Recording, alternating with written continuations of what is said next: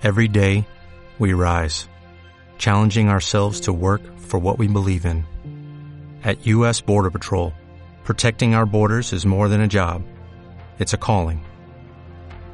Agents answer the call, working together to keep our country and communities safe. If you're ready for a new mission, join U.S. Border Patrol and go beyond. Learn more at cbp.gov/careers. ¿Qué onda amigos? Bienvenidos a este nuevo proyecto llamado Ataraxia. Hoy por fin se cumple el día, la espera ha llegado a su fin. Estamos iniciando con este proyecto el día de hoy, 15 de octubre. Mi nombre es Evaristo Priego, les doy la bienvenida a este nuevo proyecto que he emprendido y pues aquí inicia el viaje. A partir de hoy, pues cada jueves vamos a estar con ustedes llevándoles un poco de contenido. Trataremos de que sea de la mejor calidad posible y pues estamos iniciando. Este va a ser nuestro capítulo piloto. El día de hoy tenemos aquí con nosotros a, a mi buen amigo Cristóbal Pérez. ¿Qué pedo, güey? ¿Cómo andas? Tranquilo, tranquilo. Estábamos platicando ahorita antes de iniciar el capítulo y este, pues revisando todo el aspecto técnico. Pues ya andamos al 100 para la grabación. Este, pues bueno amigos, les comento rápidamente. Como les digo, mi nombre es Evaristo Priego. Voy a estar siendo el host de este podcast. Vamos a estar en, en, Spotify, vamos a estar también en YouTube y vamos a estar en Apple Podcast por ahí dando lata. Vamos a estar subiendo cada semana los días jueves este, un capítulo de este podcast. El concepto del podcast pues va a ser realmente crecimiento personal, se podría decir. Vamos a estar platicando con distintas personalidades, vamos a estar invitando pues personas de distintos ámbitos, de distintos rubros y vamos a platicar con ellos de cómo ha sido su proceso de crecimiento, de cuáles han sido sus claves para el éxito, si lo quieren ver de esa manera. Este, y pues vamos a escudriñar a partir del pensamiento de alguien más esas herramientas que nos pueden estar haciendo falta a nosotros. Eh, el día de hoy, pues les comento, este es el piloto del proyecto. Estamos iniciando aquí con Cristóbal. Él me va a ayudar. Le pedí la ayuda de que me. de este. de ser mi, mi co-host. mi co-host el día de hoy. Porque, pues, en esencia, el día de hoy, pues quiero compartir con ustedes lo que es el proyecto, como ya les estoy diciendo. Y que sepan a partir de qué nace esto. Pues bueno, este, ya a partir de ahora me voy a dirigir con Cristóbal. Este, ¿qué onda, güey? ¿Todo tranquilo? Todo tranquilo, todo muy bien. Todo excelente. Ya Óyeme. ahorita te das cuenta que ya hacerlo con otra persona ya es Sí, es, ya es distinto, güey. Es diferente a estar planeándolo tú solo. Sí, fíjate que estoy haciendo pruebas de sonido como desde hace dos semanas, güey.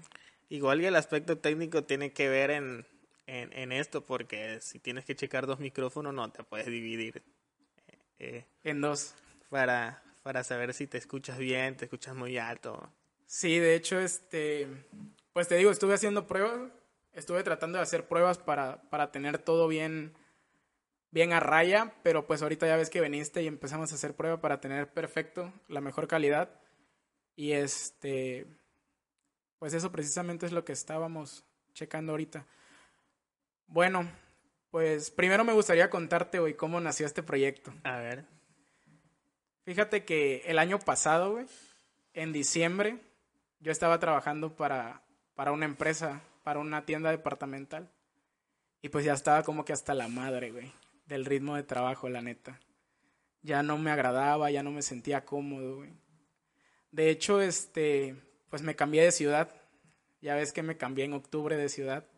Yo dije, igual lo que necesito es un cambio de ritmo. Y este, pues no era eso.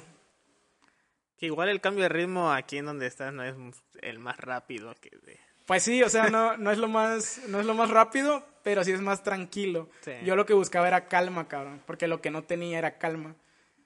Y este, me vine para acá y pues ya estando acá, no me sentía a gusto, güey.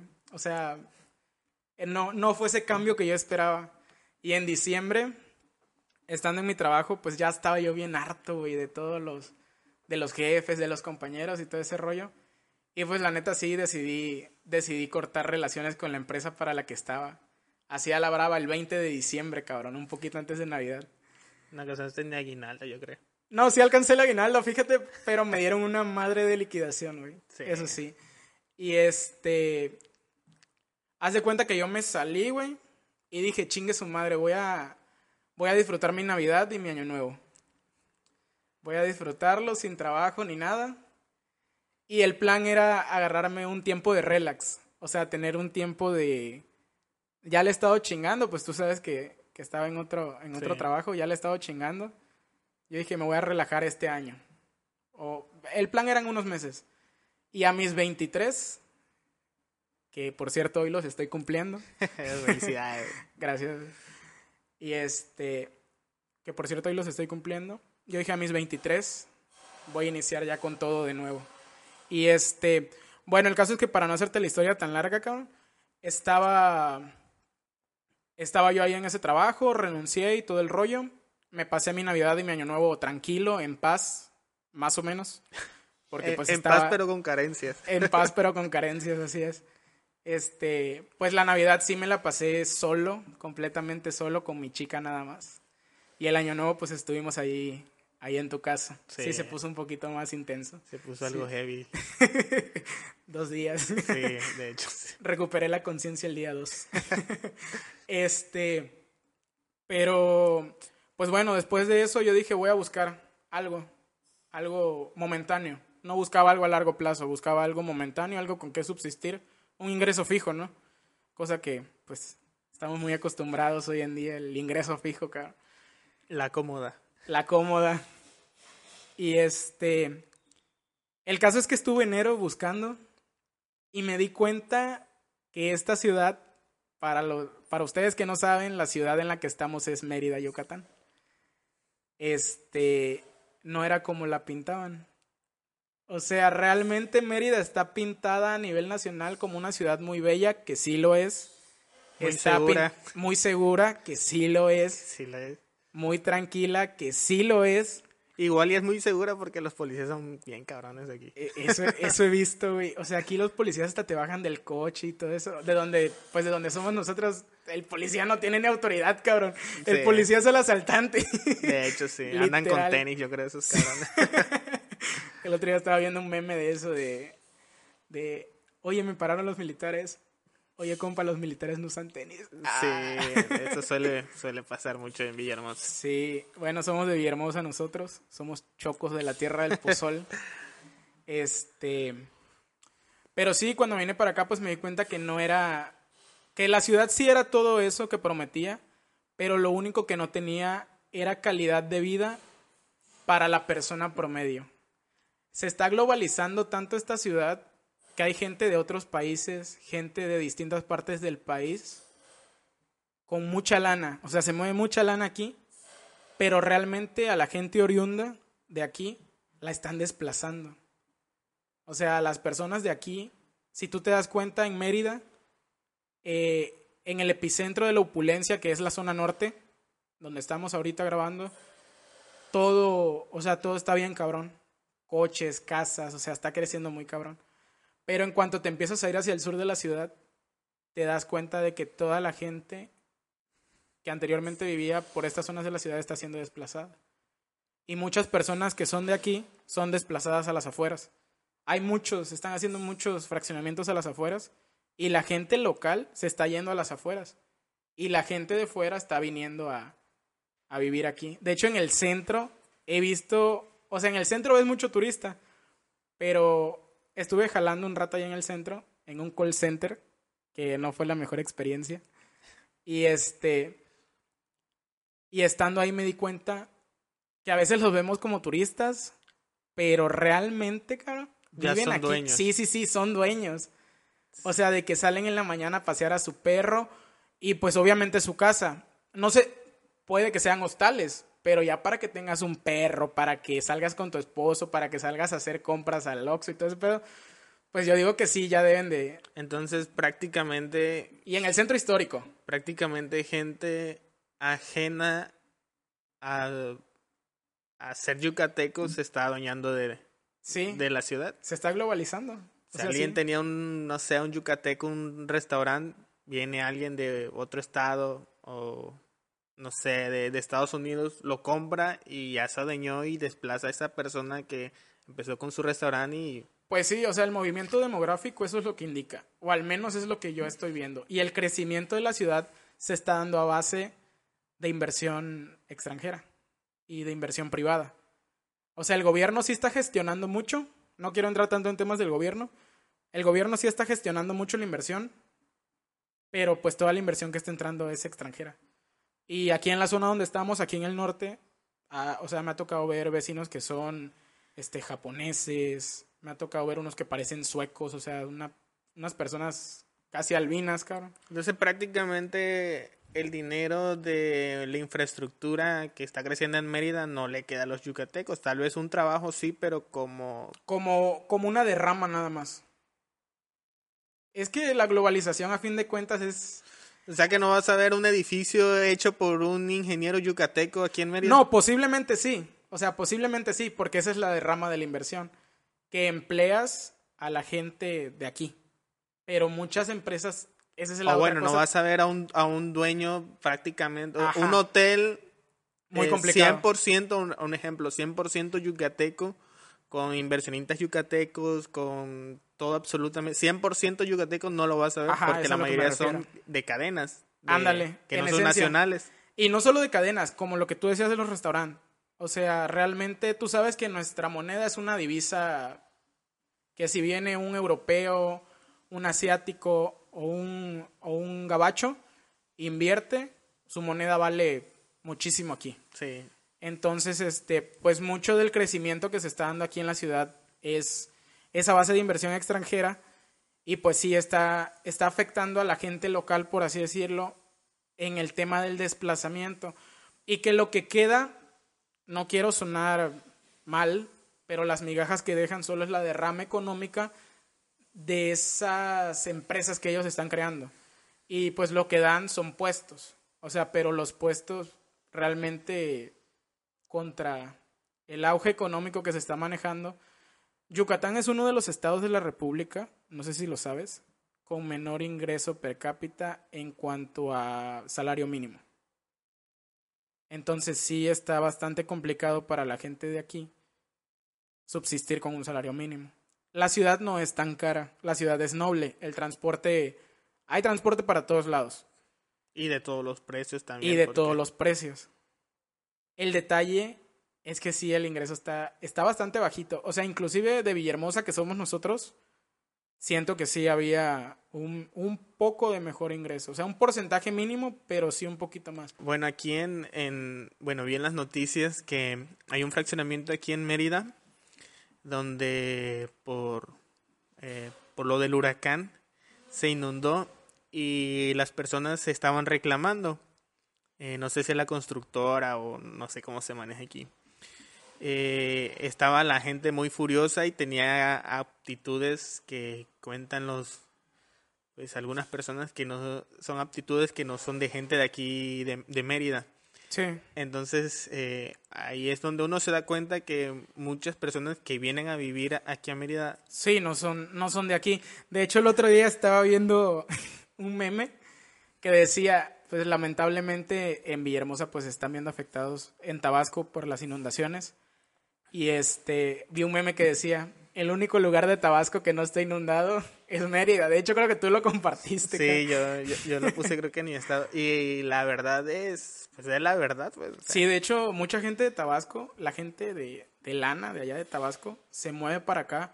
Pues porque Tabasco se convirtió en el epicentro de los secuestros y en el epicentro de la extorsión por todo el pedo de pues, igual y igual no siendo que no solamente pasa en Mérida sino también en la parte de Cancún, en la parte de... Playa del Carmen. Y bueno, ahí no es tanto que vayan a vivir, sino a trabajar. A trabajar, porque allá la derrama económica por el turismo es en dólares. O sea, el que se va a jalar allá, güey, de, de mesero, sí se saca sí pues las su propinas buena, su buena propa. no sé si los restauranteros te pidan como currículum no sé ser de Villahermosa porque todas las personas que conozco como requisito como requisito sean sean de Villahermosa porque la mayoría que personas que conozco todos están trabajando allá y al parecer le va muy bien, pero pues sí es algo de sorprenderse. Igual y no sé si en otro estado, no sé, uno más cercano, no sé, Chetumal o Campeche, no he escuchado que haya tantas personas de... De, de Villahermosa, de y son Villahermosa. estados más cercanos. Y son mucho más cercanos. De hecho, hubo un tiempo en el que igual mucha gente de Villahermosa, bueno, cuando yo era niño recuerdo, se movían a Veracruz. Que era cuando Veracruz tenía un buen crecimiento económico. De ahí Igual pues, por, vinieron... por el puerto y Claro, importaciones. de ahí vinieron pues los malos gobiernos en Veracruz y todo tronó, tronó Coatzacoalcos, tronó, tronó la industria petrolera, tronó todo este pedo y pues ahí se calmó un poco la cosa y como que ya la gente jaló para acá, para, para la península, que es donde está ahorita moviéndose el ingreso. En, en la zona sureste creo que la península es el lugar donde se está moviendo todo, toda la inversión. Este, bueno, pues regresando al, al punto, este, conseguí un trabajo en un call center a mediados de enero, pero neta, era un trabajo muy sencillo, muy rutinario, y a mí me mata la rutina, cara. O sea, yo te soporto todo menos la rutina. O sea, sí, la rutina no, nada más no. Entonces, pues empecé a trabajar ahí, traté de llevarlo tranquilo, yo dije, bueno, va a ser un tiempo. El caso es que de ahí viene lo de la pandemia y recortan personal en el call center, porque los call center, si tú hablas a Telcel, te atiende una persona de Telcel, entre comillas, pero realmente pues no es una persona que trabaja para Telcel, es un outsourcing que contrata agencias de, de, este, de este pedo de call centers. Y, y habían varios en ese call center, había Telcel, había David Cola, de varias empresas. Es como una atención a clientes. Sí, atención a clientes. Y yo estaba en el área de, de atención a clientes de Telcel. Y este, pero pues no, la neta no, no era lo mío. De ahí viene lo de la pandemia y a principios de marzo recortan personal. Ahí no te daban este, las prestaciones de ley hasta los tres meses, por lo mismo de que hay mucha rotación de personal. El caso es que me quedo sin trabajo, cabrón. Y mi relax de unos meses tuvo de todo menos relax. sí, este, creo que no fue la decisión más atinada salirme de ahí de donde estaba, de la departamental, de la tienda departamental, pero pues quién para sabio, ¿no? O sea, ¿quién, quién se iba a imaginar que todo esto iba a pasar? ¿O quién se iba a imaginar que la ciudad a la que me vine, pues no está tan fácil la cosa en cuanto a empleo? O sea, sí, sí, sí está medio complicado. El caso es que, pues sí, pasé buen, buen rato sin jale. Sí, este, pasamos ahí unos episodios medios macabros, pero pues aquí seguimos. Y a base de esto, este, yo más o menos desde hace, va a tener dos años, eh, empecé a cambiar un poco mi chip. No quiero sonar místico, ni, ni espiritual, ni, ni, este, ni fantasioso, ni nada por el estilo, porque pues ese no es el objetivo. Aquí pues lo que quiero hacer es más racional, racionalizar el, el, el, el concepto de, del podcast. Este, empecé a concebir las, las cosas de una manera distinta, a cambiar el enfoque. Yo nací en una familia, bueno, me tocó crecer más bien en una familia tradicionalista, exacto, súper católica, hiper conservadora. Bueno, ya ahorita le han ido bajando un poquito, pero sí eran muy conservadores. A base más que nada de, de cierto, no le quiero faltar el respeto a mi difunta abuelita, pero sí de cierto narcisismo por parte de ella. No, es que sí, esa es la palabra. O sea, hoy en día que ya, pues ya soy una persona adulta, consciente y leo y busco términos, sí. la palabra con lo que yo te la definiría sería narcisismo. Sí era como que un poco narcisista. ¿En qué sentido? Ahora un ejemplo. Mira, por ejemplo, mi mamá, este, antes de mí, pues nació obviamente mi hermana mayor. Sí. Y mi mamá tuvo la oportunidad de irse a vivir con el papá de mi hermana mayor. Y mi mamá no lo hizo en gran medida porque ella todavía vivía con su mamá. Después, mi mamá conoce a mi papá, porque pues no se quedó con el papá de mi hermana, y me tiene a mí. Y esta historia me la contó mi papá desde su punto de vista, de que él quiso juntarse con mi mamá, o sea, formar una familia con mi hermana obviamente y todo. Pero lo que lo impidió fue pues mi abuelita, desafortunadamente. Y el narcisismo radicaba en el que ella tenía una ideología muy conservadora, algo retrógrada, o sea, para su tiempo en el que ella le, tocó crecer. Y, y, y, el apego de mi, de mi mamá y de mis tías hacia mi abuelita, pues era bastante, bastante denso, o sea, sí estaba bien cabrón el apego. Y ella era, ella era su eje, o sea, ella era el eje de, de la vida de, en este caso, pues de mi mamá. Y se regía mucho a base de la ideología de mi abuelita y no de su criterio. Entonces, por eso te digo que sí. Entonces, mi abuelita, como era una persona tan empoderada, una persona de un carácter tan fuerte, aplicaba, quizá ella no lo sabía, no sé si conocía el término, pero aplicaba una retórica narcisista para ejercer un control hacia sus hijos. O sea, Sí, sí, sí. si pero lo igual y, y el, no sé. el tema de proteger a tus hijos, ¿no? O sea, sí, de mamá gallina. pero de cierta forma, pues uno tiene que crecer, tiene que, no sé. y en- Independizarse. Y en, una de esas es casarse y vivir con su pareja. ¿Sabe- ¿Sabes cuál es el detalle? De que quizá mi mamá o mis tíos, mis tías, No tienen la fuerza de voluntad de decir. ajá, no tenían la fuerza de voluntad para desapegarse. Más que nada para desapegarse. Porque es eso, o sea, es un apego. El, el no querer defraudar a una persona, no lo haces por motivación personal. Lo haces por cumplir con las expectativas de esa persona.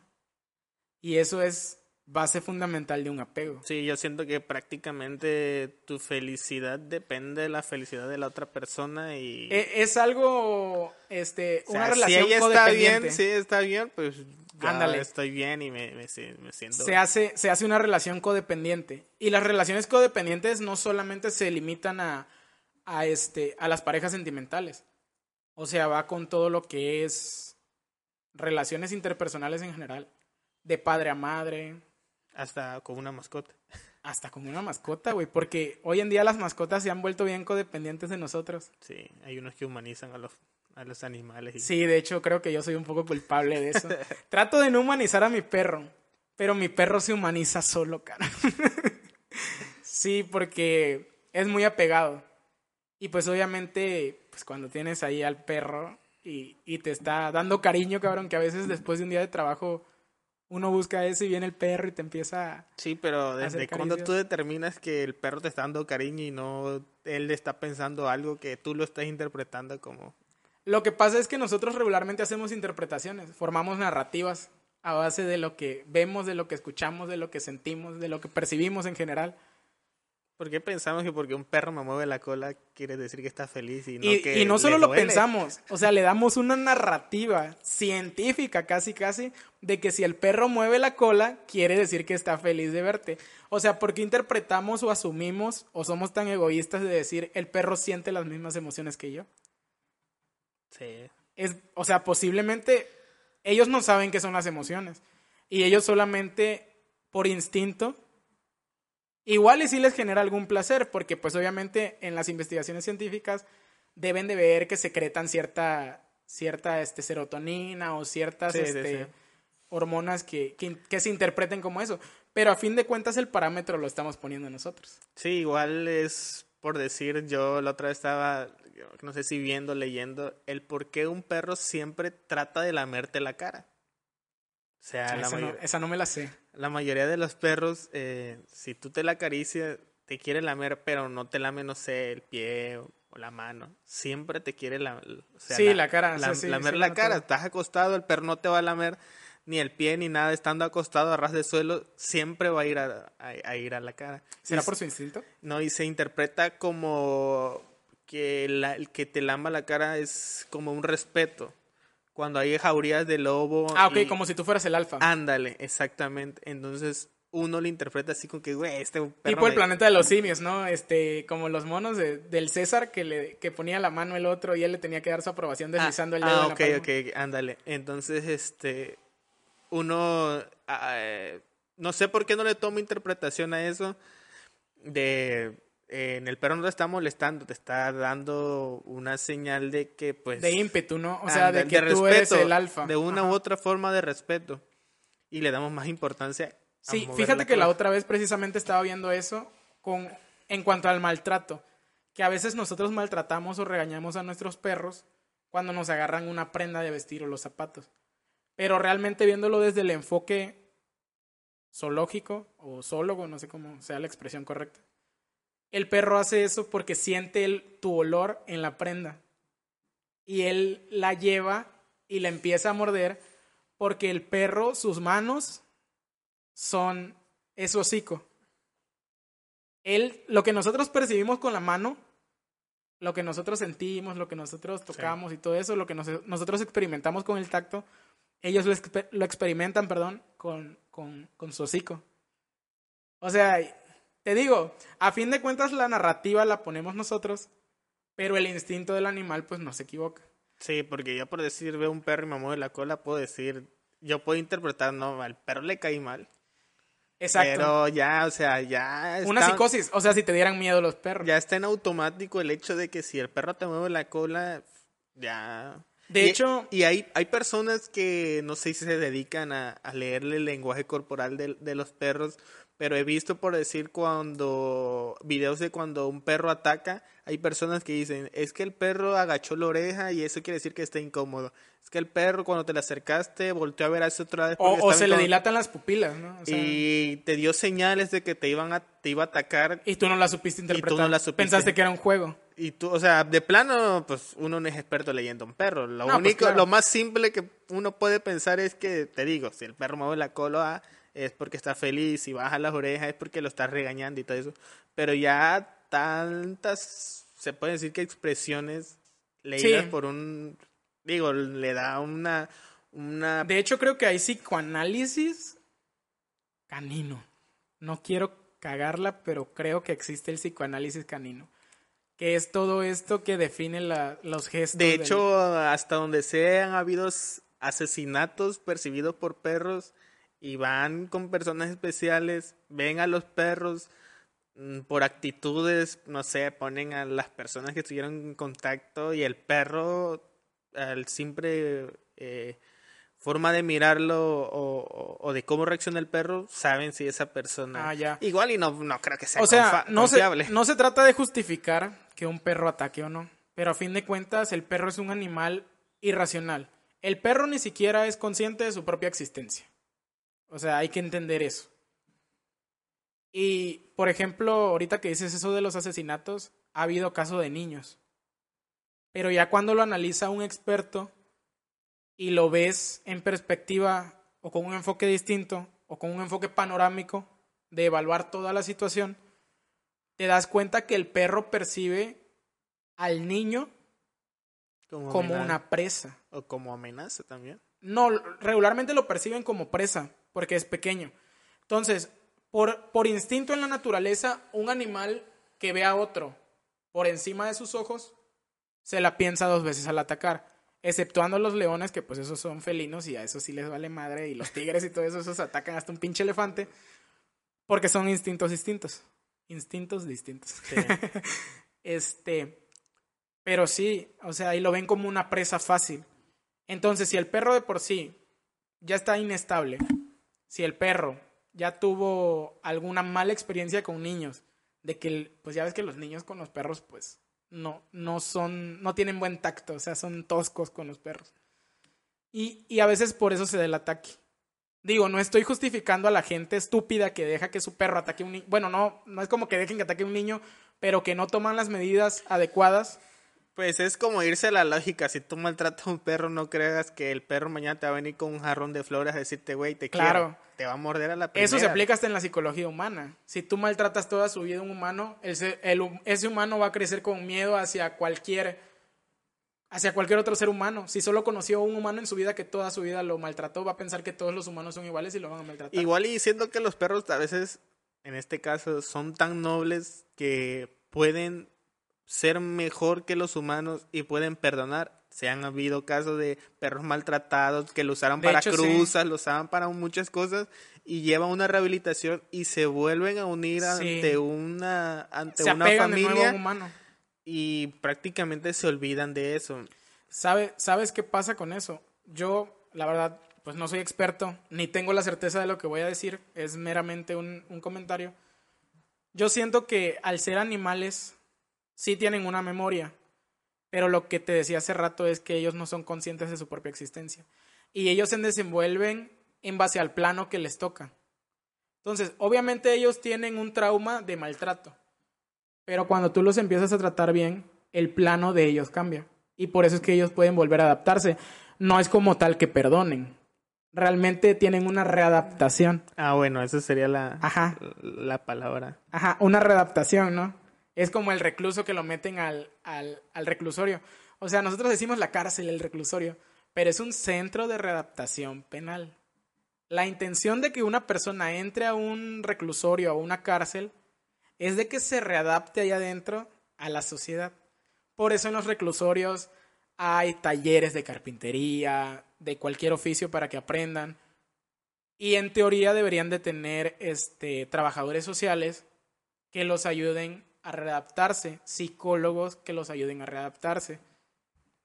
Porque a fin de cuentas es un tema mental. O sea, una persona que asesina a otra, eh, bueno, ya es un caso extremo, pero a fin de cuentas tiene un trauma. O sea, a fin de cuentas tuvo puntos de inflexión en su vida que lo hicieron llegar a ese punto. o sea, Pues yo- de asesinar.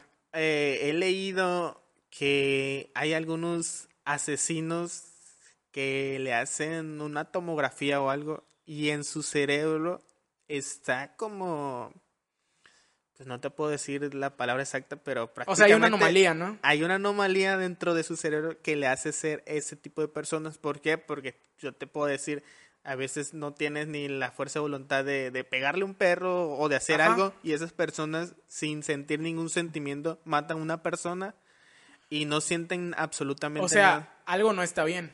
Exactamente, ya es, ya no es, Ya es algo genético, ya, ándale, ya es algo que ya está predefinido en su sistema. No era, no es porque, no es que desde niño lo maltrataron y todo eso y por eso creció y mató a personas. No, él ya creció. Tiene una predisposición a eso. ya creció con un daño en el cerebro que le hizo ser violento y, y nació así, pues. De hecho, fíjate que sí está bien interesante ese tema, güey, porque la otra vez precisamente estaba leyendo un artículo en Reddit. De, ya ves que ahí suben cada pinches artículos de Reddit. De un tipo X, no sé, vamos a llamarle Juanito. Y Juanito contaba que a él desde niño, desde niño, pero desde los cinco años, le gustaba prenderle fuego a sus juguetes viejos cuando sus papás no lo veían. Él siempre pedía quemar las hojas del patio, porque le encantaba ese pedo. O sea, le gustaba que prender Le fuego, gustaba, o- era un piromaníaco el güey, o sea, desde niño. Ok. Y aparte de eso, le gustaba torturar animales. Ala, ala. Cazaba ardillas, cazaba iguanas, incluso perros, gatos de sus vecinos. Y los torturaba. Les hacía de todo el güey. O sea, los destazaba, les ¿Y en enterraba. dónde hacía todo eso? Que no sé. Eh, lo que pasa, bueno, no lo dice, pero quiero pensar que el güey, no sé, vivía en un rancho o algo así, cabrón. O, Tenía un bosque atrás. güey. pues es que en Estados Unidos los condados como que son así, ¿no? O sea, Sí. como que son condados y hay mucha, mucha extensión así como que de bosque y ese pedo de montaña. Y este, y decía que después de eso, él le, lo empaquetaba y le ataba una piedra y lo aventaba al río. Al río al lago, no sé qué era. Entonces, él cuando hacía lo del fuego, era un niño como de siete años. No quiero cagarle. Como siete años, sí. Cinco me la mamé. No. Como de siete años, sí. No mames, cinco sí me la mamé. Y de ahí con lo de los animales, ya era cuando él tenía como 12 años. Entonces lo heavy, lo creepy de este pedo, se pone en que el güey hace ese artículo en Reddit confesando que había asesinado a su novia por un impulso maníaco de, de lo que él, de lo que él toda su vida llevaba haciendo. Él estaba confesando que por primera vez, creo que tenía como 17 años el güey, lo había hecho con un ser humano. O sea, el güey desde sus 12 años Y no dice qué sensación tuvo, satisfacción. dice que él, o sea, dice ahí que él hace la confesión porque siente culpa. Pero que en el momento que lo hizo, es, es que era una confesión, güey, en Reddit. Igual no sé si fue alguien que se la sacó de, de la chistera, güey, y escribió eso para que gente como yo lo leyera y me impresionara así, ah, no mames. Pero este, pero si es real, güey. La neta no revisé si fue real. Esa, me faltó verificar eso. Lo fue una historia real, ajá. Pero este, pero es una narrativa interesante, ¿no? A fin de cuentas de que sea real o no. Pero pues eso pasa en, en- no sé por qué pasa en ciertas partes del mundo en específico, pero pues no te veas tan lejos, están las matanzas que hay en cines, en escuelas Sí. en Estados Unidos. De hecho, este. Bueno, para finalizar lo del, lo del artículo de Reddit, por último decía el güey que, este, que él asesinó y que le prendió fuego a la casa de la chava. Literal. Y cuando llegaron los papás, llegaron y encontraron quemada la casa y pensaron que la chava había muerto este, quemada, pero de ahí en la autopsia vieron que pues estaba apuñalada, creo, y todo ese pedo. Pero no, él había huido. O sea, él estaba haciendo la confesión, quién sabe desde dónde. Ah, está. Él está, o sea, está, y es lo que tú decías, a veces no sabes si la persona ya viene con eso, cabrón. o sea, si ya es una afección psicológica, Igual y neuronal podría ser igual. igual y ahora es el peligro. No sé por qué también pasa en México. Así como en Estados Unidos hay asesinatos, aquí se ha visto mucho de muertes, no solamente con mujeres, sino con niños y, ese tipo de cosas. Entonces, tú conoces a una persona y hay veces que la persona está tan maleada que te da un, una forma de ser y no te estás dando cuenta en realidad que tal vez esa persona tiene malas intenciones. De hecho, Y ahorita yo siento que es peligroso y es muy fácil conocer personas, pero es muy, muy peligroso. es un arma de doble filo. Muy, muy peligroso. Fíjate que, que hoy en día eso que dices es un arma de doble filo. Porque si tú usas los medios de la manera correcta, no digo que esta sea una manera correcta, o bueno, para mí sí lo es, no, no estoy generalizando, para algunos tal vez no. Si lo usas como una herramienta y no como, y no como solamente un, un, un ocio, o sea, sí funciona. Si tú usas el Internet como una herramienta. Es que, bueno, yo siento que ahorita las redes sociales nos hicieron facilitar la comunicación, pero no entre tú y yo que nos conocemos, sino Sí, ya entre es- Juanito y Martita, que no se conocieron nunca en su vida, pero Juanito es un loco piromaníaco y... E- Ese es, ese Y- es el problema, o sea, eh, no sé, puedes ver a una vecina y la única forma de socializar, un ejemplo, estando niños, la única forma de socializar Jugando. y de saber cómo era es jugando. Jugando, sí. Juegas con ella y todo eso, sí, pero un ejemplo, ya se iba a meter, y- pero ella era suya la pelota y no, pues me la entregas mañana. Ajá. Así es como veías que una persona tenía buenas intenciones. Eso, eso que tú dices, creo que es una relación orgánica, que se va dando conforme una interacción humana. Y, y ahorita lo que hacen las redes sociales es que Es ya las interacciones ya no son orgánicas. Hay interacciones forzadas. O sea, hay chavos, los, los estos llamados fuckboys, que se la viven mandando mensaje a 20 chavas diarias, güey. Eso no es una interacción orgánica de, de un ser humano. Igual y le dice lo mismo y copy, pega, copy, pega y copy, O y sea, a ver cuál sí. cae. Pero quién quita que ese güey igual y tiene una buena caripela, tiene, o sea, está guapillo el vato, pero qué tal y es un pinche loco, güey. O sea, y muchas veces te arriesgas a eso. O los centros nocturnos, los antros. O sea, tú, ahorita vamos a hablar un poco de eso. Tú que te desenvuelves en ese, en ese ámbito de este, de lo nocturno, pues, en el aspecto de fiestas y antros y Sí. eso, madre. O sea, tú sabes cuántas cosas circulan ahí. Se mueven muchas cosas que inclusive se mueven desafortunadamente hasta mujeres, güey. O sea, sí, y este, y lo más cabrón es que las personas que se ven de un cierto perfil son la, a las que más llaman, Sí. por ejemplo, las, las chavas, y son los, los que son más cabrones. sí, lo que pasa es que a fin de cuentas son los estereotipos que tenemos.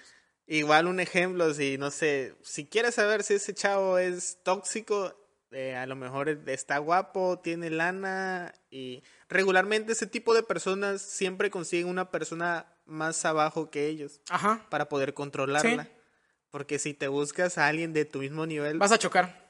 se van a topar y, Sí. y va a ser una lucha de poderes y entonces ese tipo, güey, no te la creas si una super chava te está llegando. O sea, es, es, es absurdo que, un ejemplo, yo vengo una, no sé, una chava de Una sueca, ¿no? una alta y, güey, me, me encantas y todo eso. O sea, ponte pilas, porque ella Sí. quiere... Igual y a lo mejor hay el caso, pero pues... Pero creo que fue Franco Escamilla que dijo este pedo. Yo sé, o sea, yo sé mi potencial. Esto no puede ser real. Pues sí, pero, o sea, es... O sea, es- sí, a fin de cuentas, uno sabe, uno es, bueno, yo al menos soy consciente de que no soy la persona más guapa del mundo, ni tengo el mejor físico del mundo. Ahora, lo que hay acá adentro, pues ya es muy distinto. Pero sí, pero si vas, si vas a, a hablar Ajá. con una chava, no le vas a, a terapiar, güey. o Ah, no, claro que no. Digo, este, El aspecto de, perspectiva, ándale, es el primer, eh, el primer choque o, o sí, la primera impresión. la primera impresión. Es lo que cuenta. De hecho, pero fíjate que igual y lo estamos pensando como hombres. Porque nuestro Ah, enfoque de hombres, los hombres nos enamoramos por la vista. La mujer también se enamora por la vista, pero creo que la mujer es más, se le llega más por el oído, por lo que le dices. No, bueno, yo siento, a, a mi parecer, es que la mujer funciona con la vista, pero para convencerla Tiene que escuchar. te tiene que escuchar. Tiene Y que, no- sa- tiene que saber en torno a qué gira tu propuesta. Y nosotros siento que es al revés. O sea, si la ves bonita, ah, pues sí estás bonita. ¿Qué decimos nosotros los hombres? Si esa chava es bonita, es mala onda. Para Sí. no- Es lo que... Mamona. Exactamente. Entonces, a nosotros como hombres nos cuesta hablar a una persona. Es que hay, hay un dicho que dice, no quiero sonar machista ni nada, ni quiero ofender a nadie, no es con el afán de ofender y si ofendo a alguien, disculpen. hay un dicho que dice que la mujer coge cuando quiere y el hombre coge cuando puede. Y si lo ves a grandes rasgos, te digo, no quiero sonar machista, pero sí es una realidad. O sea, una mujer tiene relaciones sexuales cuando a ella se le apetece, porque siempre va a haber un hombre dispuesto a tener relaciones sexuales con ella. Ah, ok. En cambio, un hombre, cuando se le apetece tener relaciones sexuales, no siempre encuentra una mujer dispuesta a tener relaciones sexuales con él. Bueno, si no tienes dinero, ¿no? Porque si no pagas. Pero, o sea, ese es el punto. O sea, tenemos... Qué, machista te escuchaste. Pero, o sea, tenemos, di- di- o sea, diferentes eh, perspectivas y en ese caso de, pues, que funcionamos diferentes. sí, funcionamos diferentes. Y esto nos lleva al tema de la igualdad. Para mí la igualdad no funciona. Para mí la igualdad no debería de existir. Debería de existir la equidad. La equidad. Porque la igualdad es poner en un mismo nivel a dos endes. Poner en un mismo nivel, en un planograma, a dos vectores. En este caso, en lo social, poner en un mismo nivel, en una igualdad de condiciones. Bueno, en un mismo nivel igual suena medio feo. En una igualdad de condiciones a una mujer y a un hombre. Y yo no, yo no quiero sonar machista, como ya lo dije, pero para mí la igualdad no funciona porque los hombres y las mujeres no funcionamos igual. O sea, sí tenemos nuestras diferenciaciones psicológicas, porque un hombre piensa distinto a una mujer, nuestra distinta concepción de las cosas, y también en temas de algo tan, tan burdo, ¿no? Como la fuerza. Hay sus excepciones, o sea, pero es una de cada mil, de una mujer que tenga más fuerza que un hombre. Y si tú hablas de igualdad, entonces los machistas de ahí se agarran para decir, querías igualdad, ¿no? Y también pues está mal, a fin de cuentas. So, es polarizante. O sea, es o irte al machismo o irte al feminismo. Sí, porque muchos, un ejemplo, dicen, no, queremos igualdad y todo eso. Y el hombre le dice, bueno, ¿por qué no te vas de albañil? No, pero es que en una empresa el jefe siempre es hombre. Ajá. Entonces, entonces ¿qué Pero- quieres? ¿Ser igualdad pero ¿sabías- o tener un superpuesto de... ¿Sabías que en México, esto con, con datos, me puse a verlo el otro día, escudriñarlo del INEGI, el 85% de las personas con condición de calle son hombres. Ah, eso sí. El 85%. ¿Y dónde está la igualdad ahí? ¿Por qué para esos rubros no hay igualdad? Digo, la Digo, situación igual de calle es algo que no debería existir. Igual y la mayoría, el 85%, como dices, dices tú, son hombres, son porque somos güeyes. Ya. Ah, podría ser, Porque no nadie te dice, eh, a ver, 85%, nada, tú te vas a la calle, mujeres, váyanse. sa- ¿sabes qué es? es por decisión propia, ¿no? Sí, bueno, sí, es algo intrínseco de cada quien.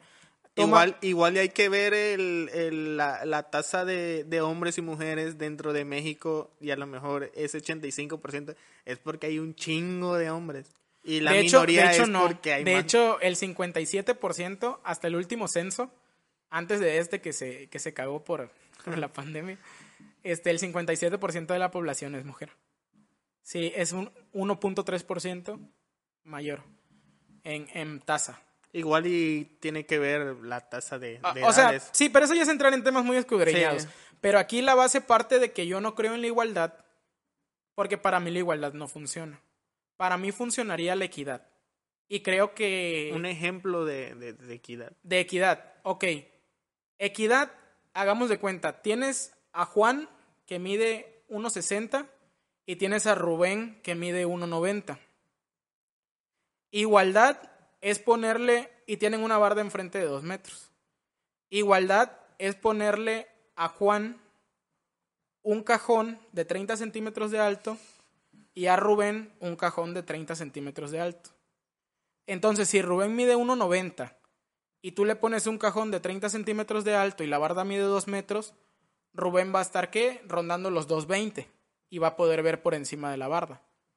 Y si tú agarras a Juan, que mide 1,60, te dije, Sí. 1,60, y le pones un cajón de 30 centímetros para que se pare, Juan va a llegar a los 1,90.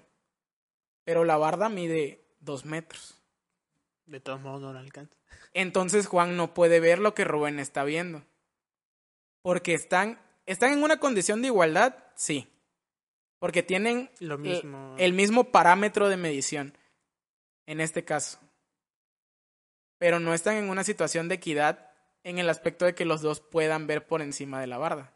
¿Sí me entiendes? Sí. Entonces, equidad sería agarrar y darle a Rubén un cajón de 20 centímetros para que él llegue a los 2.10 y pueda ver por encima de la barda.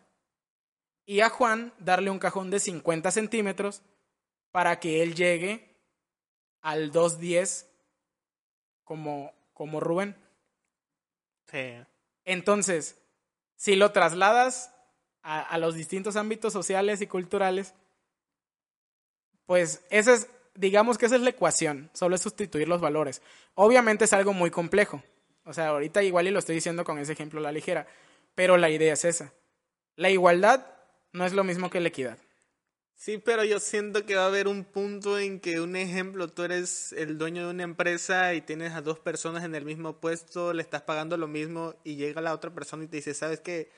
Sí, me estás pagando lo mismo que él, pero un ejemplo, yo soy una mamá soltera y este güey está casado, su esposa trabaja y todo eso. Es que te digo, hay que trasladarlo a las condiciones adecuadas. O sea, no, no, es, no es trasladar esa ecuación que te di ahorita, o sea, ese ejemplo, a cualquier ámbito.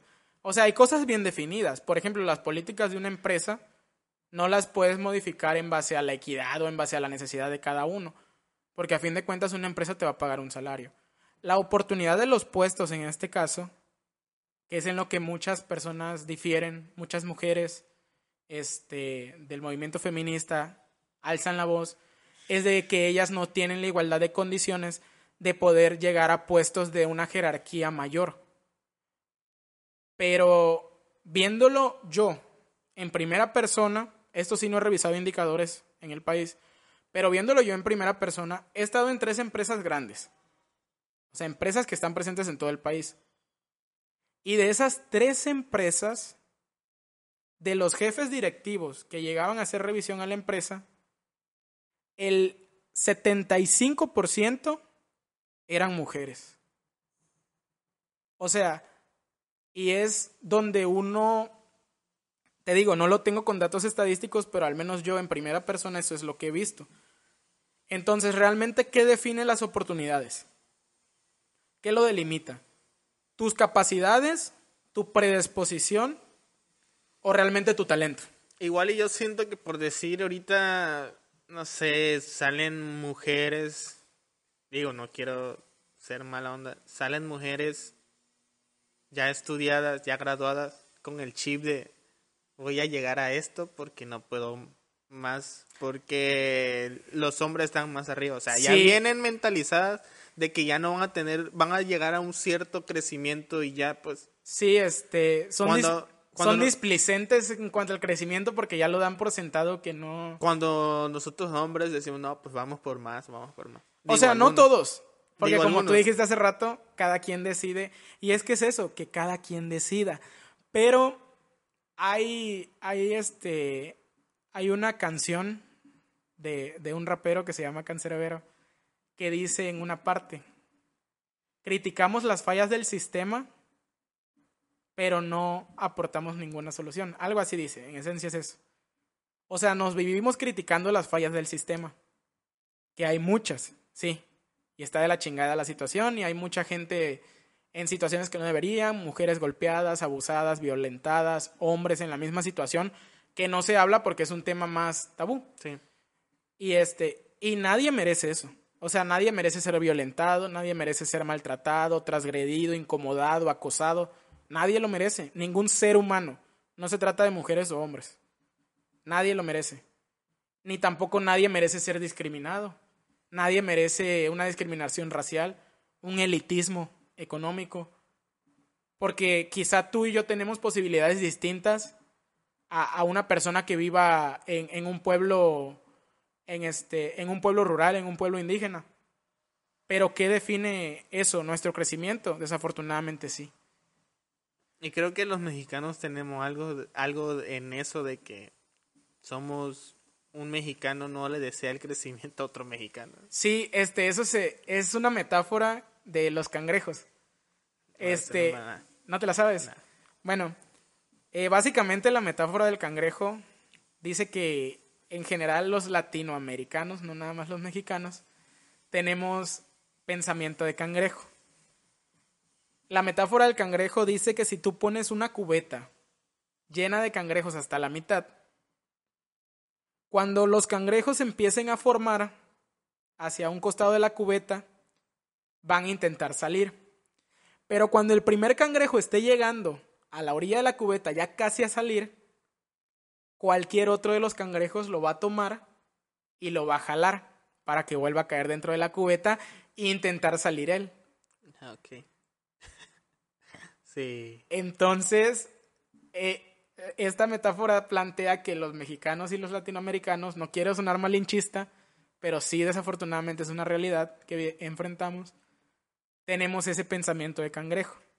Cuando vemos que alguien se está saliendo del molde, es agarrarlo y volverlo a jalar y desprestigiarlo, desalentarlo, bajarle la autoestima, bajarle la moral.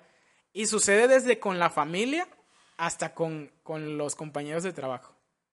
Porque en la familia cuando tú intentas algo diferente, no siempre te desean éxito. Digo, en este caso yo con este proyecto del podcast, tuve la fortuna de que la mayoría de mi familia me dio buena vibra, me tiró buenos deseos y todo ese rollo, pero posiblemente hay otras familias en las que le van a decir es una pendejada eso que estás haciendo. ¿Para qué lo haces? ¿Quién te va a escuchar? O sea, deja de hablar mamadas frente a un micrófono. Sí. Pero te digo, ahí es donde va el, el pensamiento de cada uno y que te define. Porque si a mí quizá no me hubieran dado buenas vibras, me hubieran dado mala vibra, yo aún así aquí estuviera contigo platicando. Sí. Porque mi convicción es esa, hacerlo. Entonces, por eso es que el día de hoy estoy aquí. Y ya, ya hablamos de perros, ya hablamos de, de la ciudad, ya hablamos de, de psicología, de todo ese pedo. Sí.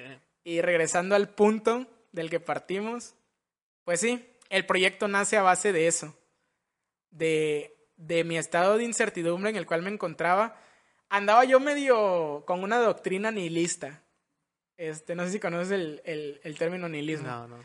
Bueno, el nihilismo es una doctrina filosófica que basa los fundamentos del pensamiento humano en que nada tiene sentido, en que nada tiene un porqué y en que nada, en que la vida no tiene un objetivo concreto y que solo vas a vivir tu vida robando oxígeno en este planeta, respirando y funcionando de una manera mecánica. Que realmente todo lo que hagas no va a servir para trascender de ninguna Hasta manera. que falle la Matrix. Ajá, en esencia, ¿no? Este, eso es el nihilismo. Vivir sin una motivación, vivir sin una convicción, sin una creencia, sin una Digo, fe. igual y, y pensar eso sería algo malo en, en- Es que depende del enfoque de cada quien. Porque hay personas que son nihilistas y son felices siendo nihilistas. Porque no se sienten comprometidos con nada. Y saben que cuando se les toque irse de este mundo, pues solamente va a ser irse ya. Realmente, siendo objetivos, nosotros hoy en día, Cristóbal, no somos más que un número, una cifra en una escala de medición. Porque créeme que el presidente Andrés Manuel López Obrador no sabe que existe una persona llamada Evaristo Priego Vázquez y está haciendo un podcast con, Sí, con sí. Cristóbal en estos momentos. Así como tampoco lo sabe Trump o lo sabe Isabel de Inglaterra, lo sabe. Ni lo sabe el INEGI. O sea, con eso te digo todo. Realmente nosotros somos un parámetro de medición y un producto de consumo para el capitalismo. O sea, y eso, eso, eso que estoy haciendo yo, ese análisis, es de la doctrina fatalista. Eso es también una corriente filosófica que pero, es el o sea, fatalismo. bueno, yo con lo que te estoy escuchando diría que está bien, pero hasta cierto punto. Porque si yo viviera con ese pensamiento, eh, pues a empezar no hubiera venido, no me hubiera bañado, no me hubiera esta, no Exacto. hubiera el otro. ¿Por qué? Porque, bueno, así me voy a acostar en la hamaca a esperar a, a ver cuánto me, cuándo me muero. O sea, Sí, o sea, sí está, está, y hay personas viviendo de esa manera. Digo, el, el movimiento, O sea, está, está bien hasta un punto. No vas a levantarte hoy con... hoy me voy a morir eh, estando con eso en la cabeza. aprovechando, aprovechando eso que dijiste que está bien hasta cierto punto, te quiero explicar ese pedo A ver. del por qué el podcast se llama Ataraxia. Cuando decidí el nombre, tú me lo dijiste, ¿te acuerdas que fuiste una de las personas seleccionadas para mandarte los conceptos que fui trabajando? Porque Sí. tu opinión, pues sí, Sí. es de valor para mí. Y este. Y el nombre de Ataraxia, tú me dijiste, está medio marciano. Igual y no, no sé el, el significado. Pensé que se te había ocurrido. Yo, no sé. Ajá. O sea, muchos pensarán que ataraxia, quien no conoce el término, es solamente que me lo saqué de alguna inicial o algo así, ¿no? Pero realmente el término ataraxia viene igual de, de una doctrina filosófica del hedonismo, que la ataraxia se alcanza cuando tú llegas a un estado de equilibrio en el cual los factores externos no nublan tu juicio y no tienen ningún ímpetu o no tienen ninguna repercusión en tu vida. Y se rige a base del hedonismo porque el hedonismo es encontrarle significado a todo, hasta las más pequeñas cosas. Es completamente lo contrario al nihilismo. Entonces, el, el nombre ataraxia, buscando, la verdad yo había escuchado el término, pero no sabía exactamente cuál era la conceptualización o la etimología de la palabra. Y pues es eso. Realmente es vivir en un estado, bueno, no, la ataraxia es un estado Como paz mental. Al cual se llega, sí. Entonces, hay distintas herramientas. Está el conocimiento, está la sabiduría, está la paz mental, la inteligencia emocional, la racionalización del pensamiento y la intelectualidad humana.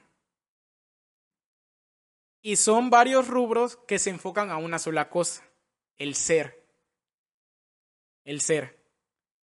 Y este es como es como este la frase que dice pienso luego existo. Pero aquí la taraxia no es precisamente de pensar, sino de expresar, de vivir, de interactuar con tu medio, con tu ecosistema, con tu círculo. Pero interactuar de una manera individual. De que, por ejemplo, si el día de mañana llega a fallecer un ser querido, Fue por algo. no, no precisamente. Eso ya sería más como que religioso. Si fallece un ser querido, entenderlo y asimilarlo como un ciclo natural de la vida y de la existencia. Eso es la ataraxia. Y no sufrir la pena de un ser querido. No te digo que no duela, pero es asimilarlo desde un punto de vista racional, racionalizar las cosas, utilizar nuestro intelecto como herramienta de raciocinio, darle un mejor sentido a las cosas. Y a fin de cuentas a lo que quería llegar con, con esta explicación es que cuando yo me salgo del trabajo, yo buscaba calma y no la encontraba. Vino lo de la pandemia y menos la encontré. Entonces, hace como un mes empecé a escribir. Empecé a escribir y empecé a escribir porque precisamente un amigo me lo aconsejó. Porque yo a veces platicaba con él ocasionalmente y yo le decía muchas cosas, como lo que estamos hablando ahorita. Y me decía, ¿por qué no lo escribes? Le dije, porque no me gusta escribir. Porque tengo falta de ortografía. y este, pero él me decía, si tú piensas, si tienes un pensamiento y no lo plasmas, el pensamiento va a pasar por tu mente y se va a ir. Y lo vas posiblemente a recordar después, pero no le vas a dar el mismo sentido que le diste en ese momento de espontaneidad.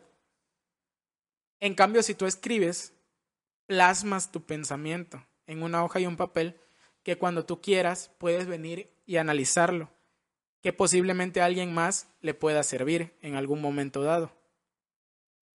Entonces, reconsiderando esto, yo me sentía bien inestable y dije, ¿qué necesito? ¿Qué me hace falta? Bueno, hacen falta muchas cosas. Pero hoy en día, a pesar de que haya austeridad por el tiempo que estamos viviendo, no es algo que ya me afecte a mi, a mi interacción, a mi desenvolvimiento. Y no estoy diciendo que yo ya alcancé la ataraxia. Porque sería algo muy egocéntrico decir, yo, Alcanzaste la cúspide. alcancé la cúspide de la, del intelecto humano. O sea, no. Sería algo bien egocéntrico y algo muy pedante. Pero el nombre del podcast va en base a eso y con esa intención. De buscar esa ataraxia. ¿Y por medio de qué? Yo al podcast le puse Learning Podcast.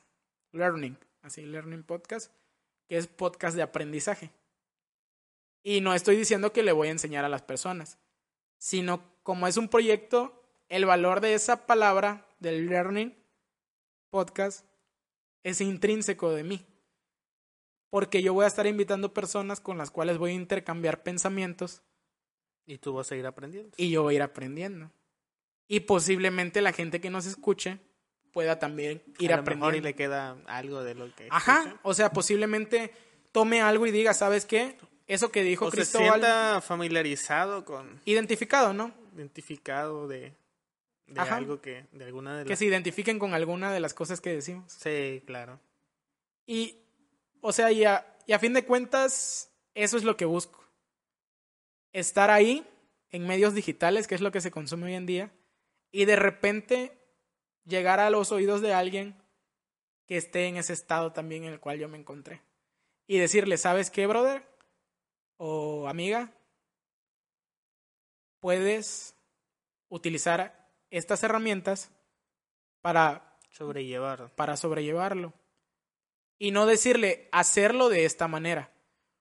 Porque un día me dijo un sabio que tú conoces muy bien que si él nos diera la receta para llegar a donde él llegó, posiblemente no nos funcionara. Sí.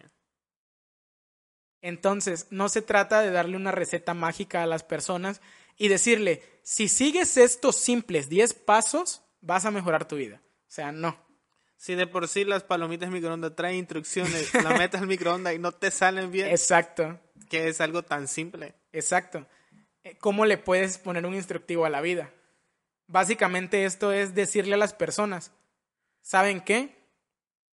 Yo vivo de esta manera, esta es mi filosofía, él vive de esta manera, esta es su filosofía, créate un pensamiento crítico. Eso es lo que yo busco, en esencia. Empezar, decía este chavo cancerbero también, el rapero, que no habrá evolución sin revolución de conciencias. En una de sus letras. Ese güey tiene unas canciones muy buenas, te lo recomiendo. Y ese valor de esa frase para mí está bien denso porque en esencia es, mi pensar. para que nosotros podamos evolucionar como seres pensantes, racionales, como raza humana, tenemos que revolucionar nuestra conciencia y no solo nuestro pensamiento. Porque hoy en día hemos perdido la empatía, hemos perdido la magnificencia de las cosas, el impresionismo. Por ejemplo, hace tiempo, cuando empecé a cambiar mi chip, hace casi dos años, me hice una pregunta.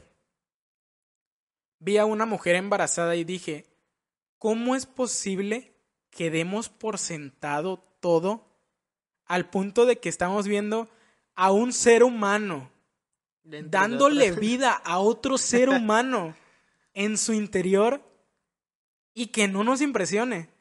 Y a mí esto me voló la cabeza porque precisamente yo estaba viendo un video unos días antes de ay, ¿cómo se llama este pianista? Este Raúl Di Blasio, creo que es. No quiero regarla, creo que es Raúl Di Blasio. De la, de la canción, ándale, de cola de caballo. Sí, sí, sí, Raúl Di, Raúl Di Blasio. De la canción de Corazón de Niño. Ah, ok, sí. Y en él hacía como un performance de la canción donde la iba tocando, explicándole a las personas cómo escribió las notas de esa melodía de Corazón de Niño. Sí, sí, sí. Y él decía que para él escribir esa canción se fue imaginando el proceso desde la gestación hasta el nacimiento y el crecimiento del, del, del individuo, de su hijo. Y en una parte dice eso. Dice, cuando a mí se me ocurre la primera sonata, no sé cómo le llaman, creo que es sonata de la canción, fue cuando en mi mente cayó esta frase, vida dentro de la vida. Y, y, y ese día que yo vi, unos días después yo veo a esta persona embarazada y vino esa frase como un, con un eco a mi cabeza de Raúl de Blasio. Y dije, vida dentro de la vida. Y me maravillé. O sea, y me quedé, wow. Y son cosas que nuestro ritmo de vida es tan acelerado. Que, lo percibimos. Exacto, lo damos todo por sentado. O sea, si hace cinco mil años, cuando existía la cultura egipcia, Tú le decías que íbamos a tener una pantalla donde podíamos ver imágenes, una cámara donde íbamos a poder captar fotografías, una computadora donde iban a estar todos los datos de la humanidad disponibles para cuando quisiéramos. Se les hubiese estallado la cabeza.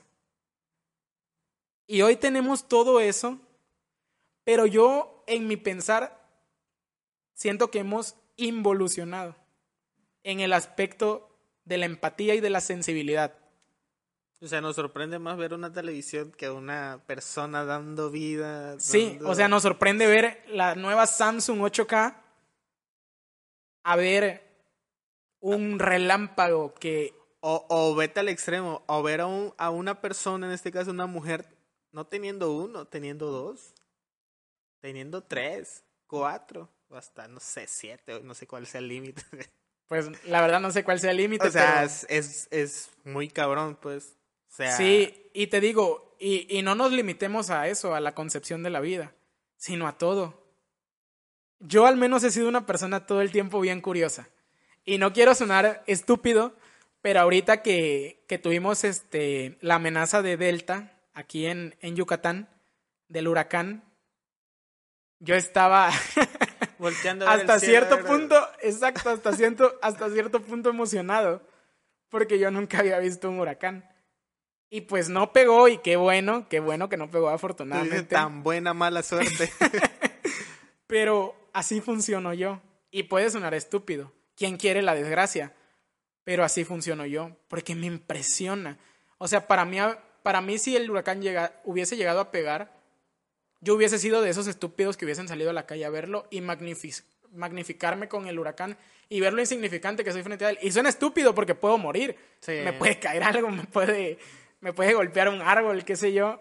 Y, y pues Igual y muchos platican, ¿no? Un huracán de 170 kilómetros, los vientos, ¿no? Pero tú no te imaginas que es un viento de 170 kilómetros. O sea, lo piensas porque algún día anduviste en un carro, no sé, y sacaste la mano, ¿no? Sacaste la mano. Y, y te lo echaba para atrás. Pero imagínate tener un Una racha constante. Ándale, o sea, digo, es algo curioso, peligroso, pero de hecho, solamente te, viéndolo realmente, o sea, es como tú te lo... La concepción que tú le das. Ya no te lo vas a imaginar, ya tú lo Ajá, estás la- viviendo. Ya lo estás pues. experimentando. Exacto, ya lo estás es tener el, el empirismo, el empirismo de la experiencia. Yo soy muy empirista. A mí me gusta prueba y error. Soy Sí. muy empirista y soy muy autodidacta. Sí, yo siento que, bueno, siempre he dicho que la única forma de saber si las cosas van a salir bien o mal es haciéndolo. Probándolo, exacto. Entonces, Entonces, esto yo lo monté, este C de este pequeño estudio, yo lo monté en menos de un mes.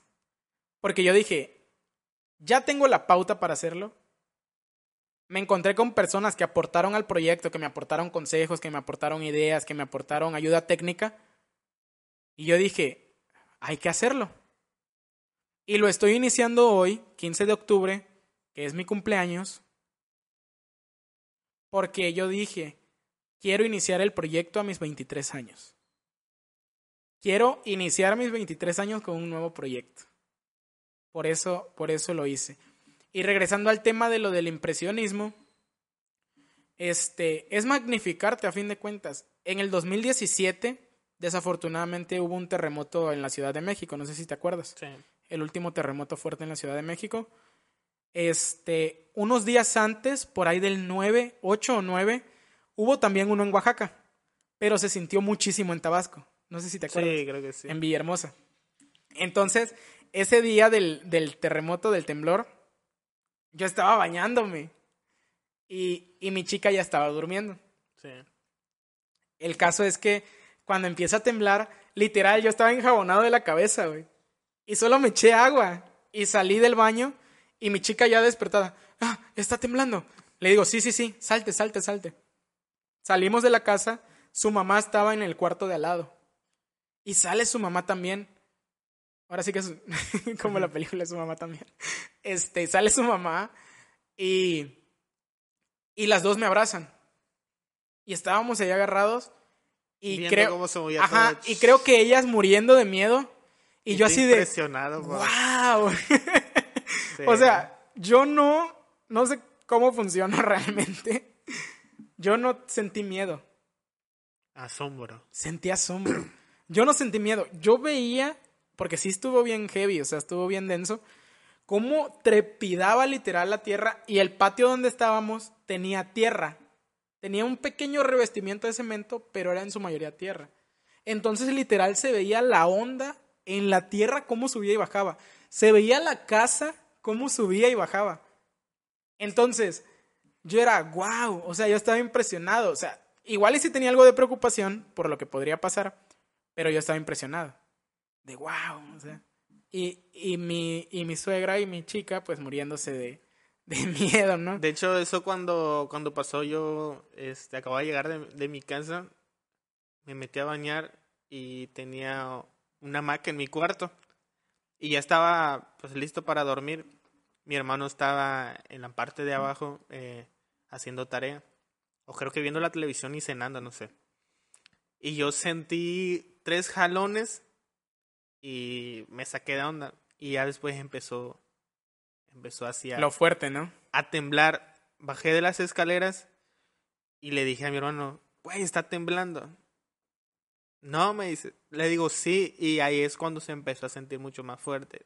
Abrimos la puerta y fue tan impresionante porque tenemos un portón, no sé, cinco metros de... Sí, más o menos así está tu portón. Y eh, bueno, es- el portón está dividido en dos. Se, se movía como si alguien lo estuviera jaloneando y fue demasiado im- impresionante. Pues. Sí, porque el portón está unido a los pilares de la casa y los Sí, pilares literal. Y, y se, o sea, se movía como si alguien se estuviera colgando y se escuchaba muy fuerte los vecinos afuera y todo eso. Y ahí te ves, yo sentí lo insignificante que nos vemos ante un tipo de, de, de, ese, de ese tipo de situación, pues, porque los, los vecinos salieron Sí. y, todo eso.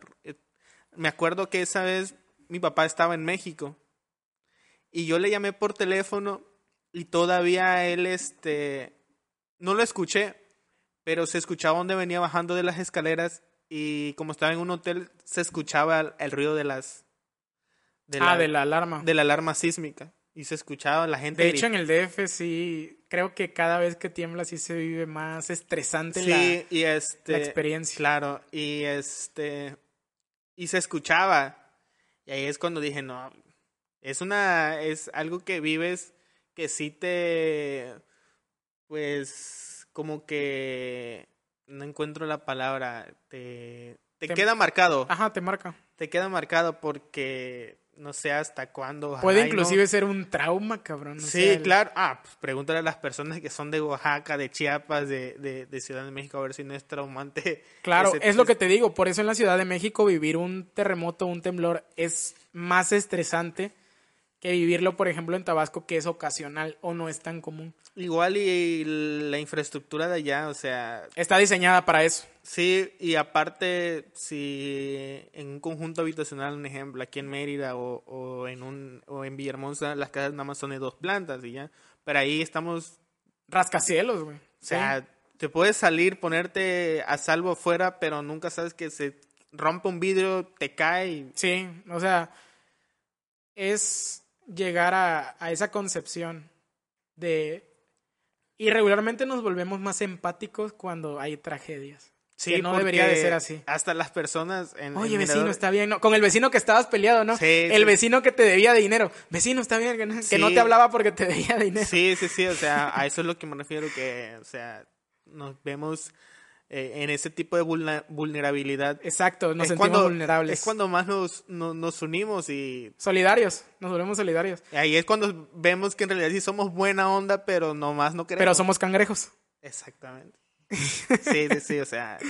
Sí, Y, y qué mala onda que ese tipo de, de acciones se vean, pero cuando pasa algo malo. una tragedia. Regularmente así es en todo, ¿eh?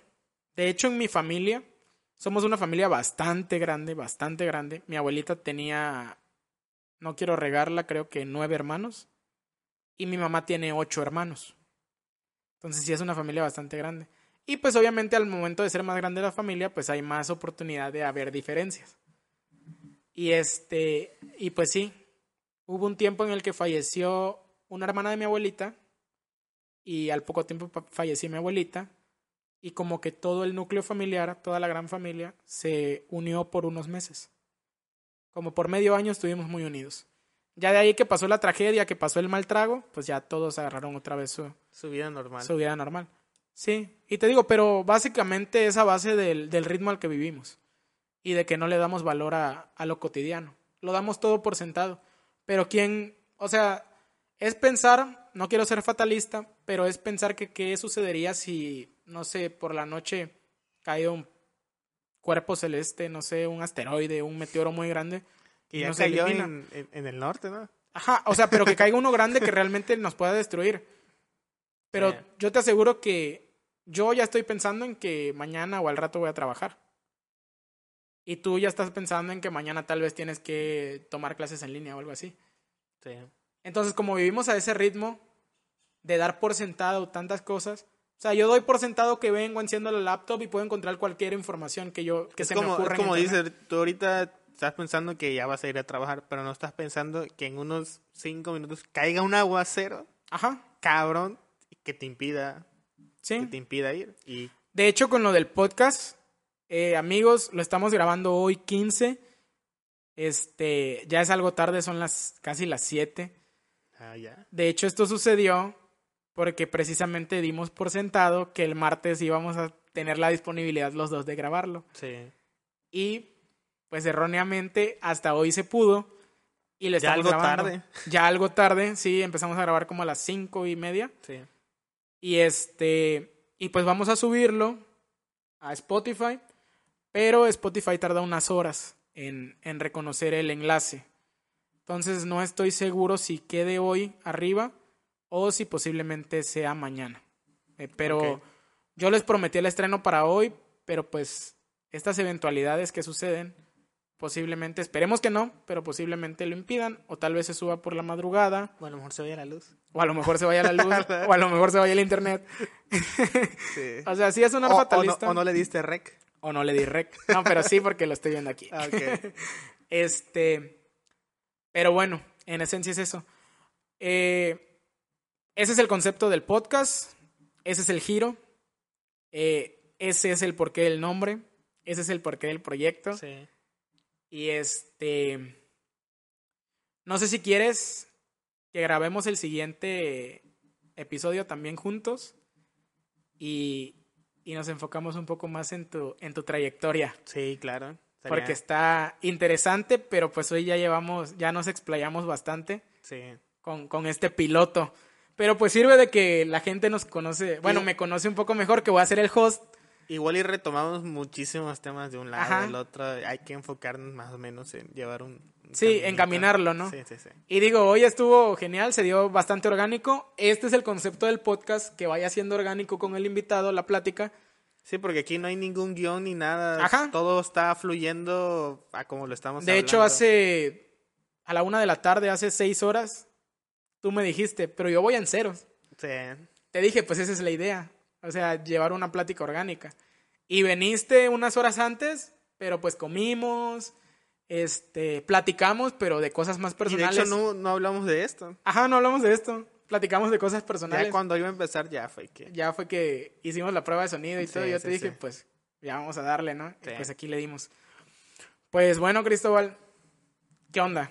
¿Te animas para el primer capítulo formal? Sí, claro. Y ya este, vamos a ponerle contexto rápido a la gente. Cristóbal es un DJ en la ciudad de Villahermosa. ¿Cuántos años ya, güey? Ay, no sé. Más de 12. De 12. Más de 12. A la madre, güey, si es un chingo. Sí. Más de 12. Ya me estoy quedando sordo, pero... No, No manches, sé si es por escuchar la música tan alto o por la música que cada vez está más fatal. Podría ser cualquiera de las dos. Sí. 12 años, güey. Sí. Cabrón. No, no, no le había tomado la dimensión. sí. Este. Pero bueno, Cristóbal es DJ en la ciudad de Villahermosa. Este, también productor, produces un poco, ¿no? Eh, le hago a mis propias. A tu, a tu repertorio, ¿no? Ándale, sí. a No repertorio. para vender ni, ni nada por el estilo. Ajá, no para lucrar, pero sí No, para sí. crearte material, ¿no? Sí, claro. Pero pues está chido, güey, porque a fin de cuentas tienes un proceso ahí Hay que ser muy creativo, creativo. sí. Hay que ser muy creativo. Un proceso creativo bastante interesante. creativo, constante, estar pegado, escuchar, ver. Y tener leer, talento. Pues. Porque Hay- muchas veces cualquier ser humano puede aprender cualquier disciplina que se proponga con constancia, esfuerzo, iniciativa, siendo constante, ¿no? Sí, claro. Pero creo que cuando te dedicas a lo que te gusta es porque tienes cierto talento Sí. o cierta facilidad Sí, hacia claro. eso. Y es cosas que a veces no se dicen. O sea, hoy en día el hiperpositivismo te dice, tú puedes hacer todo lo que quieras. Yo te puedo enseñar, pero si a ti no te gusta, aunque Ajá. le demos 10 horas, Ajá. nada más, no. Entonces, a fin de cuentas, esto, el proyecto del podcast, a mí es algo que me gusta. Sí. Y lo tomo ahorita como un hobby. O sea, no quiero decir que lo voy a, de- a descuidar, porque sí me encantaría hacerlo crecer y sí me encantaría llegar a mucha gente y sí me encantaría volverme un pinche trending topic en redes sociales, en Spotify, en YouTube, en Apple Podcast, que es donde vamos a estar, en Facebook, ahí igual nos pueden seguir en Ataraxia Podcast Oficial. Este, no lo descarto, o sea, bienvenido sea. Pero ahorita yo lo estoy tomando como un hobby, Como una terapia. como una terapia, ándale, como un desestrés. Sí. Entonces, a fin de cuentas, cuando yo esté estresado, ¿qué voy a hacer? Voy a ir a crear contenido, voy a ir a hacer un podcast, voy a ir a crear un video. Y el día que no estés estresado. Y el día que no esté estresado, me voy a estresar para... sí, voy a entrar. Fíjate que como seres humanos siempre tenemos eso del estado de incertidumbre. Entonces, realmente los lag que tenemos a veces, la gente que se dedica a lo creativo, a, a la creación de contenido de cualquier medio, ya sea libros, ya sea música, ya sea desempeño deportivo, en cualquier disciplina. Cuando llega un lag, que un lag es como el un punto de, de que no das ni para atrás ni para adelante, te lagueas, o sea, te Sí. quedas ahí estancado. Creo que se sale de ese lag o de ese estancamiento a base de una exigencia, a base de un estado de incertidumbre. A fin de cuentas, el estado de incertidumbre en el ser humano es un instinto de progreso. Sí. O sea, yo así lo veo. El estado de incertidumbre es tú mismo diciéndote, dale algo, dale algo, no nos podemos quedar quietos. Eso es el estado de Sí. incertidumbre en esencia. Puede ser beneficioso como puede ser este malo, pero pues ahí, en, en perspectiva es eso, a grandes rasgos. Pues así quedamos, ¿no? Sí, claro. Para el próximo programa hablamos más de tu trayectoria. Sí. Unas Algo interesante porque tengo muchas anécdotas. A eso te iba a decir, unas chocoaventuras Sí, bien. sí, sí, sí, sí, no, no, no. Para decirte que un día me hablaron, eh, pues co- como una entrevista, como un, eh, como un casting, Ajá. y estando afuera le dije al chavo, hey, ya que estoy afuera y estuve como 6, 7 horas ahí parado y nunca me llamó. No Yo sabiendo que él manches. estaba ahí, pues, y así tengo... Güey, no inventes. Qué Digo, ojete, son, ¿no? son los... Sí, porque él me dijo, güey, vente, que yo te voy a dar chance. Oye, ya estoy acá abajo. Ahorita, ahorita, este... Yo le dije, eh, ya estoy acá abajo. Ahorita bajo por ti y ahorita subes y ya te doy chance. Ah, bueno. ¿Cuánto te espero? Aguántame 20 minutos. Y así hasta que aguantaste seis horas. Sí, ya dije, ¿sabes qué? Te voy a no... Y yo mandándole mensaje y él viendo que... O sea, yo veía que sí le O sea, tu insistencia. O sea, Yo- tú realmente sí estabas interesado. eh, y aparte, eh, gracias a la tecnología, puedes ver cuando una persona leyó tu mensaje y lo estaba Pues sí. leyendo. y Es un arma de doble filo ese pedo. Pero creo que a cualquier persona le ha, le ha pasado eso. Y la neta no es, no es de estancarse, sino de decir, "A este cabrón, algún día me lo voy a encontrar y decir, nunca me diste chance y mira dónde estoy. Y sí me ha pasado. pues sí. Y digo, yo te conozco desde hace que siete años, Mm, Creo que más. ocho, Creo que más, no sé. como, como siete, Sí, ocho. sí, sí. Y pues yo he visto tu, tu transición, he visto tu progreso en, en esa industria de la música. Y pues sí, güey, o sea, sí. Sí. La verdad que, pues tú, tú sabes que un tiempo yo le estuve dando igual, pero este, De hecho, no hace mucho tuve una fiesta de cumpleaños con una conocida, este, y yo tenía una foto cuando empezaba con cuando empezaba en la música y con ella y tenía un controladorcito. Y después de cinco años nos, vi- nos tomamos otra foto, más o menos con la misma pose, y ya con un controlador pues prácticamente profesional. Y ahí es donde Sí. me di cuenta el crecimiento Claro. que se puede ver como poco, pero el crecimiento que sí tuve, pues. Es como cuando ves, este, a mí me pasa, digo, no quiero, no quiero, este, sonar grotesco con la comparativa, pero, este, a mí me pasa con mi perro. Tú ahorita que llegaste y me dijiste, ah, la puta, está enorme tu perro, güey. Pero yo como lo vi desde cachorrito y lo he visto ir creciendo, no me doy cuenta de su crecimiento exponencial, sino del gradual. Sí, Entonces, pues yo lo sigo viendo como mi cachorrito, como mi perrito. sí, Y en cambio la gente sí lo ve como un perrote. Sí. En este caso así es con tu, con tu trayectoria. sí, sí, sí. Tú has ido viendo tu progreso gradual, no el, este, no el exponencial, pero pues exponencialmente de donde estabas hace ocho años que te conocí, dándole en tu casa, tocando regalado en las fiestas, ¿no? Sí, Para sí, que te dieran chance de mezclar una claro. hora y eso. Claro, claro. Este, pues sí, ahorita, Sí, pero pues ya lo vamos a hablar más. Más a adelante. detalle. Sí. pues bueno, creo que así queda este piloto. Más que nada era para entablar un poco más de empatía con la gente, de que conozcan más o menos el proyecto de qué trata. Ya le dimos el contexto, ya les dimos la etimología inclusive del título Sí. y pues ya conocieron una parte de, de esta experiencia que estamos llevando. Y pues bueno, nos vemos el próximo jueves. Sí. Vamos a estar de nuevo aquí, Cristóbal y yo. ¿Cuándo te vas de la ciudad, güey? Domingo, Domingo. Oye, pues creo que lo vamos a tener que grabar el sábado. el sábado, cabrón. Sí, Y ya lo dejamos listo para, para subirlo el jueves. sí. Porque sí, está, está interesante, güey. La neta, tus, tus anécdotas, he escuchado dos, tres que me has contado y sí, sí. están, están intensas. Pues bueno, gente, así quedamos. Les agradezco mucho haberme dado la oportunidad de escucharme. Sí, este, nos mamamos como hora y media, güey. Ala, ala. Sí, este, pero pues ahí vamos a estar subiendo clips también a Facebook para que puedan ver fragmentos y no se chuten todo el podcast completo. Sale, pues, pues muchas gracias, Cristóbal. Sale. Nos vemos en el próximo episodio, gente. Muchas gracias por su atención. Eh, nuestro invitado para el próximo podcast también va a ser Cristóbal, pero ahora ya no vamos a hablar tanto de mí ni del podcast, sino de él, Sí. de su trayectoria. Pues ahí quedamos pendientes. Muchas gracias y que estén muy bien. Nos vemos.